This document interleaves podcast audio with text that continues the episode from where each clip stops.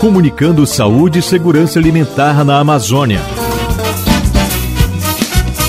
Peguei o um motor de recreio, viajei pro interior.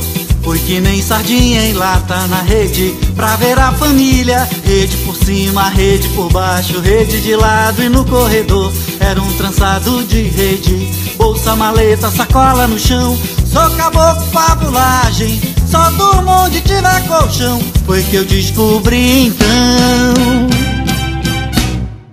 Que eu adoro rede. Eu adoro rede mania Eu adoro rede. Eu adoro rede mania.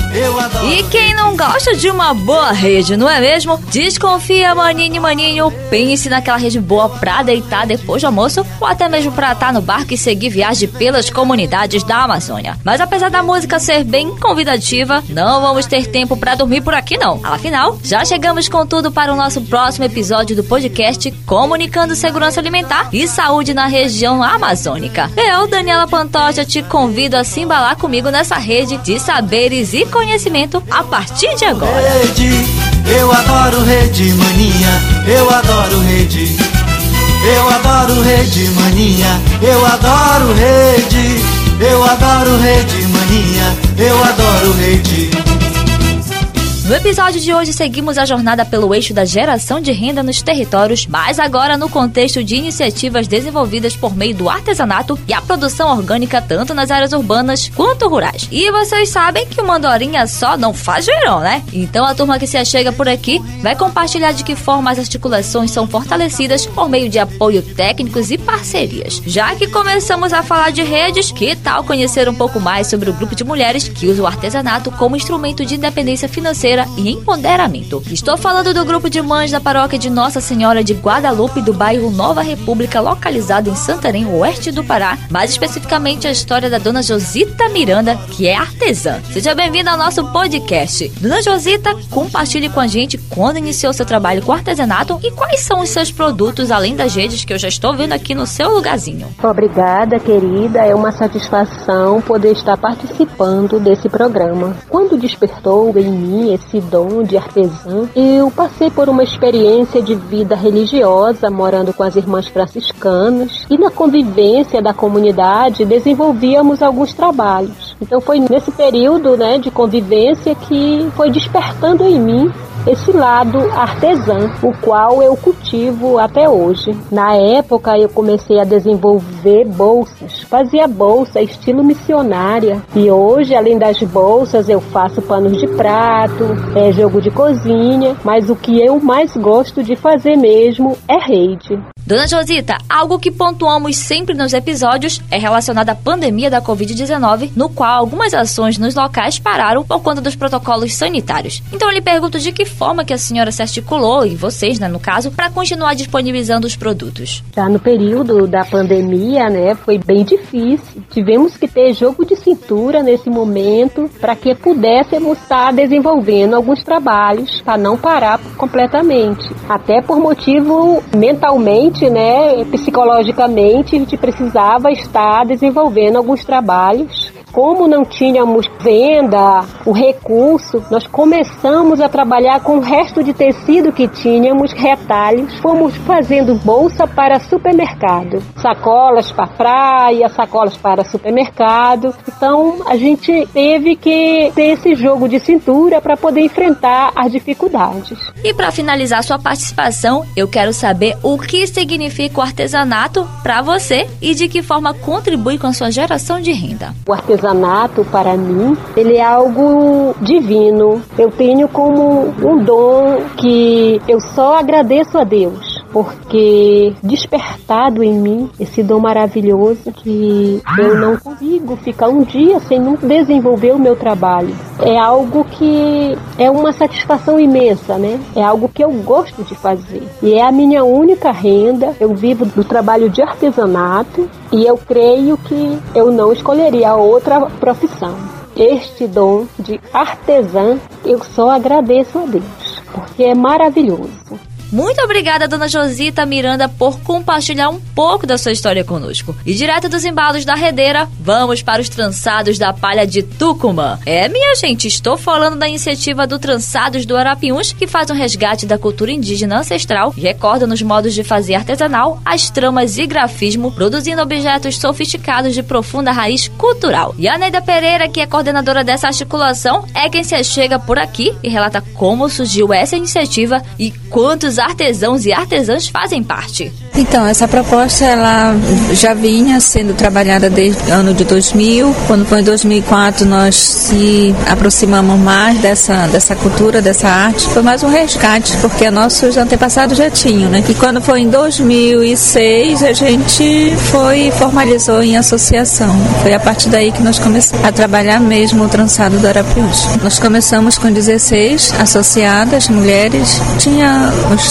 três homens, e hoje em 2023 nós contamos com 150 associadas, já de oito comunidades, né? No início da fundação fomos só três comunidades, que foi Coroca, Vista Alegre e Nova Pedreira. Hoje não, hoje estamos abrangendo oito comunidades. Então, está disponibilizado na loja, que fica na comunidade mesmo, nós temos espaço que está em estoque, em exposição também. Em Santarém temos no Centro de Artesanato Cristo Rei, depois a gente distribui para os estados. E como são articuladas parcerias para fortalecer o artesanato do trançados da Arapiuns na região? Já recebemos né, apoio do Fundo Demo, da Fase e do Fundo Casa. Então, foi a três organizações que nos apoiaram financeiramente. O SEBRAE é muito na parte de organização, fortalecimento organizacional e também o fortalecimento no empreendedorismo. Neida, você acredita que este segmento, o artesanato, é uma das principais fontes de renda das mulheres? Então, para nossas mulheres da região que fazem parte da organização, é uma fonte principal de renda é o artesanato. Ele é um produto que ele não tem custo financeiro, só custo tempo, né? Que é um, uma matéria-prima que a gente retira da natureza, é um extrativismo, é a palha do Tucumã. Os tingimentos também são naturais, são de frutos, de folha, de casca, tudo extraído da, da floresta. Então, para nós e para elas, é a nossa fonte principal, é o artesanato. O poder das mãos, abençoadas pelo saber ancestral. As criações são tecidas, se entrelaçam em fios de amor.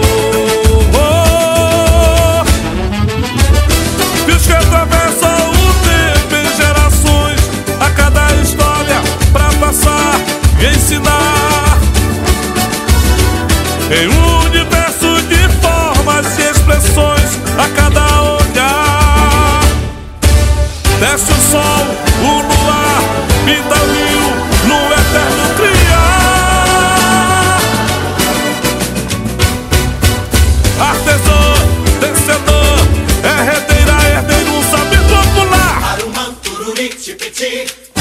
Olha-se, cipoca Viva a cultura popular e as artesãs da Amazônia, que com o poder de suas mãos tecem não somente as palhas de Tucumã e os fios das redes, mas também usam as mãos para abençoar e preservar. E por falar em preservação, seguimos por aqui para falar das mãos de uma mulher que cultiva os frutos da terra e usa sua produção como uma garantia de renda. Se achegue mais Elizabeth Ramos, produtora orgânica na comunidade Boa Fé e Mojuí dos Campos, no estado do Pará. Elizabeth, mana, seja bem-vinda ao nosso podcast. Eu já tô com ira para saber quando iniciou o seu processo de produção orgânica. Estou na, na produção né, orgânica, nós já temos nove anos né, na produção, produzindo com certificado né, há nove anos. A gente entrou no processo de produção orgânica assim que a gente teve conhecimento, né, através de um projeto que houve é, há anos atrás, um projeto da prefeitura aqui de Santarém, no qual esse projeto ele incentivava pequenos canteiros ao redor de um galinheiro.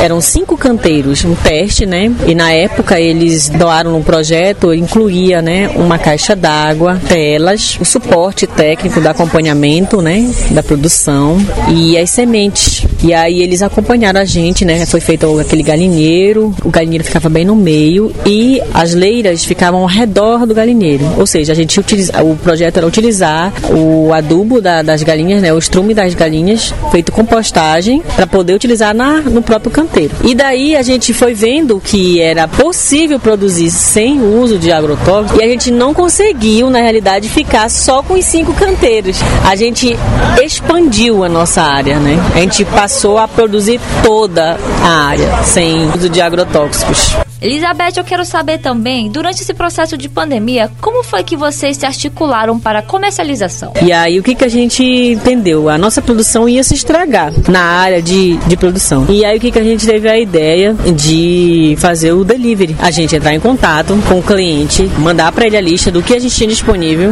e a gente fazia a entrega no dia seguinte, a entrega a domicílio. Tinha muitos casos é, durante a, o auge da pandemia, né, em que nós combinávamos assim com o cliente uso de máscara, né? Era necessário. Então a gente combinava assim com o cliente. A gente deixava na. Tinha uma mesa. Então no portão de cada residência era tinha uma mesinha. E aí é onde a gente já deixava a sacola lá. A gente não tinha nem contato com o cliente. A gente, ele apenas abria o portão, ficava à distância. A gente deixava a sacolinha lá, ele deixava o dinheiro lá, a gente pegava, deixava o troco bem de longe e ia embora. Foi a forma que a gente deu certo. para que tanto eles não deixassem de receber os produtos, né? Porque também não podiam sair e as feiras e a gente também, né, continuar sobrevivendo. Atualmente a sua renda econômica gira em torno da comercialização dos orgânicos. O que mudou na sua vida? É a minha principal geração de renda. Eu não recebo Bolsa Família, não recebo benefício nenhum.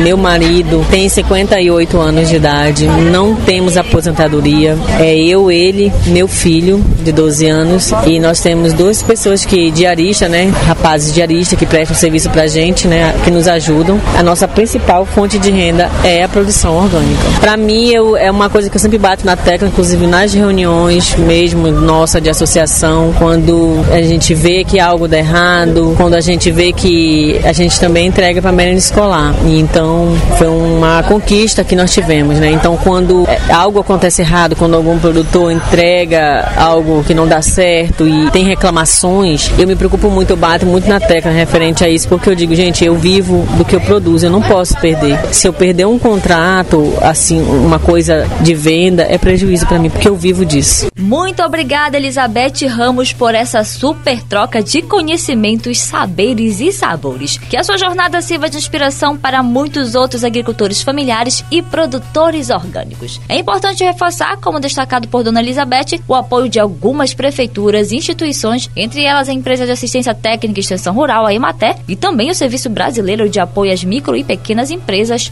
o SEBRAE. E antes de finalizarmos, vamos saber um pouco mais sobre essa atuação do Sebrae com alguns dos segmentos como artesanato e feiras. E quem vem compartilhar conosco sobre esse processo é o José Luiz Souza, analista do Sebrae no Pará. Seja bem-vindo, José. De que forma o Sebrae recebe e acompanha os agricultores e agricultoras no contexto de contribuir no processo de vendas e geração de negócios? Nós trabalhamos a gestão do empreendimento, nós trabalhamos a gestão do produto, a qualidade do produto, realizamos oficinas de formação de preço, formação de custo, negociação, atendimento ao público, ministramos os cursos de boas práticas de manipulação de alimento, que é uma exigência da segurança alimentar. Durante a pandemia, muitos negócios foram afetados. No entanto, o serviço delivery, que é entregas a domicílio, foi uma das alternativas para suprir essa necessidade e demanda de quem precisava dos produtos. Dentro dessa proposta do Sebrae, como foram desenvolvidas as metodologias para ajudar os produtores? Então foi difícil, muito difícil, porque nós não, nós não tínhamos como ir ao campo, nós não tínhamos como nos comunicar com esse produtor. Mas aqueles que já tinham uma antena em casa,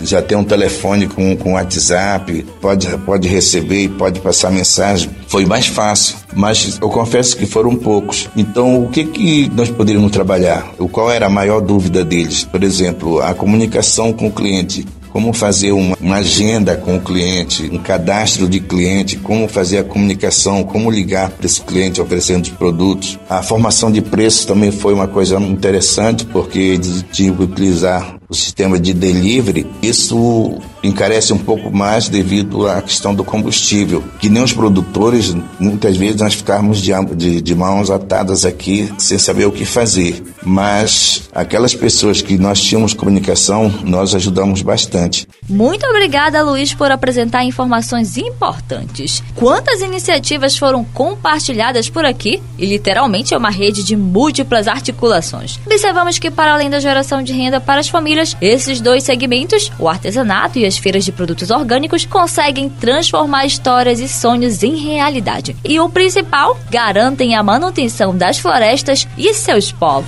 Hoje é dia de festa de pressa pra roça. Vamos nos animar e fazer farinhada. Dona Maria prepara o tipiti, alguidas pra encher de tucupi, as cuias pra tirar a tapioca. Porque hoje é dia e o pé está em festa. Vamos nos alegrar. Bom, minha gente, por hoje a nossa jornada fica por aqui. Mas não esquente não que bem na larga já tem o próximo episódio e, claro, que abordando sobre a geração de renda nos territórios amazônicos. Mas dessa vez, vamos aprofundar mais e saber como as instituições de ensino e universidades contribuem com este processo. Um grande abraço e até mais! Porque hoje é o dia, o bem estar em festa. Vamos nos alegrar pra fazer farinhada. Esquece a mandioca, bota pra ralar. Espreme, prepara pra peneirar. Joga a massa no forno pra se torrar. Mexe esse remo sem parar. Joga a farinha para o ar. Lenha no fogo pra esquentar. É a farinhada, vem pra cá. Mexe esse remo sem parar. Joga a farinha para o ar. Lenha no fogo pra esquentar. É a farinhada, vem pra cá. Esta produção tem o apoio da Organização Pan-Americana de Saúde, da Fiocruz Brasília, do Canal Saúde e da Coordenação de Cooperação Social com financiamento do Governo do Canadá.